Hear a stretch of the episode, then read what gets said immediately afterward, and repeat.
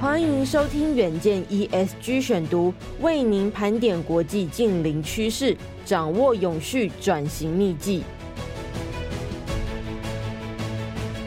各位听众朋友，大家好，欢迎收听今天的 ESG 选读。今天要为您选读的文章是《森林里的健康教练》，森林疗愈师是什么呢？那么今年开播的实境节目《极岛森林二》，主持人陈柏霖和来宾一同走入森林中，体验台湾的森林之美，并且在森林疗愈师的带领之下，进行一场场深度的森林疗愈之旅。到底森林疗愈有什么魅力呢？森林疗愈师如何让学员在森林中促进身体健康？请听今天的文章。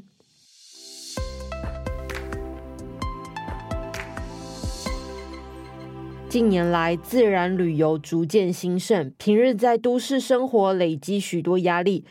许多人转向自然环境，走向森林，前往海边放松身心，并且重拾动力。台湾的森林覆盖率超过百分之六十，而且森林很容易亲近，近郊山区往往只要一两个小时的车程就可以抵达，也让森林旅游日渐受到欢迎。但是森林旅游呢，可不光只是爬山健走，在森林里的健康教练、森林疗愈师的带领之下，你将可以享受一场深度之旅。森林疗愈师顾名思义，就是负责引导、带领森林疗愈的专家。相较于森林疗愈，台湾民众较熟悉的是森林浴，让自身沐浴在森林之中，达到身心健康的目的。那么，首批荣获农业部认证的森林疗愈师之一，台湾森林保健学会理事林佳明，他就强调了，森林疗愈是双向的互动。借由人走进森林，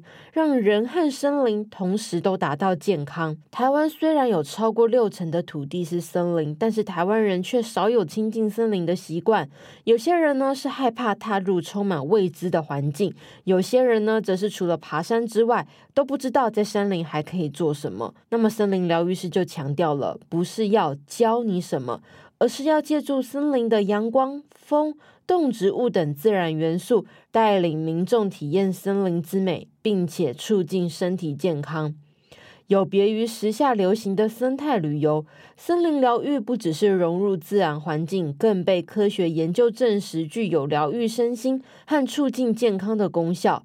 森林疗愈师就分析了森林疗愈的功效，主要涵盖四个层面。第一个是心血管。第二个是神经系统，第三个是免疫系统，第四个是心理健康。日本千叶大学医学教授宫崎良文曾经在两千年招募两组的受试者，分别在森林和都市里散步，之后再做交换。四趟行走的前后都会测量受试者的心跳、脉搏以及血压。结果发现，森林组在森林散步前血压高于标准值的受试者，回来后血压就降低了；血压低的人回来后血压也升高，脉搏也是如此。对于这项结果，森林疗愈师台大森林环境暨资源学系教授于嘉宾就表示了，大部分药物都是单向的功效，不是升血压就是降血压，很少有一种刺激具有双向调节效果的。他就指出了，这就是森林疗愈的特色。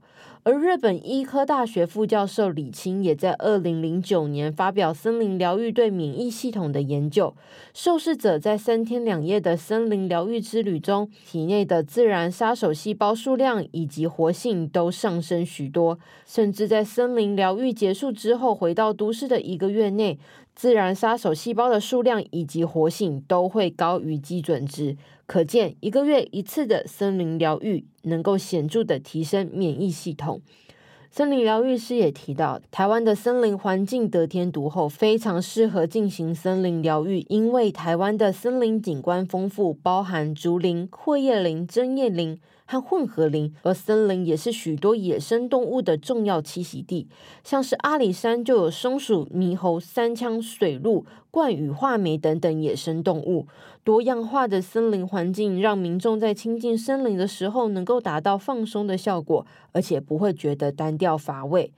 除了自然环境的多样性，森林疗愈师会带领多样丰富的活动，例如五感体验啦、攀树、修枝，或者是声音地图等等。那么林佳明就提到了，森林疗愈师会依据不同对象和场域来设置客制化的疗愈活动。如果是亲子团体，他就会设计的较多互动的环节，例如在森林中寻找各个形状和颜色，结果大人和小孩都会有惊奇的发现。在亲子互动过程中，也能更了解对方观察与想法，促进亲子沟通。那么，如果学员是上班族，森林疗愈师就会将重点放在身心放松，透过瑜伽、冥想、呼吸训练等活动，释放生活中的压力。那么，森林疗愈师就说了，平常在家做瑜伽很舒服，但是在森林里更舒服。学员们呢，可以躺在森林游乐区的平台上，四周呢会有树荫所遮蔽，阵阵微风风轻拂而过。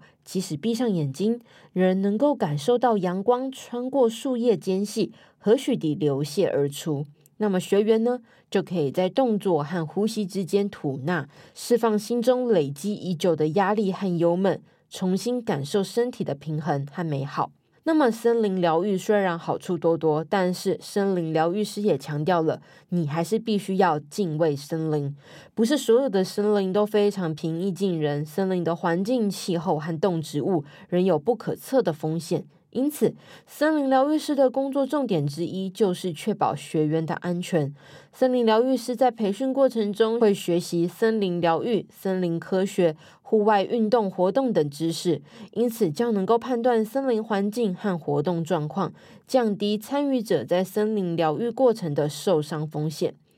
那么，森林疗愈师也强调了，森林保健学会的终极目标是要推广森林疗愈，让民众在疗愈师的带领之下喜欢森林，愿意踏入森林。期待未来借由森林疗愈师的课程活动，让更多人知道如何安全又健康的亲近森林。以上就是今天的 ESG 选读。如果你喜欢远江 Air，欢迎赞助或是留言给我们。如果想了解更多细节，欢迎参考资讯栏的连接。最后，请每周锁定远江 Air，帮我们刷五星评价，让更多人知道我们在这里陪你轻松聊财经、产业、国际大小事。下次再见，拜拜。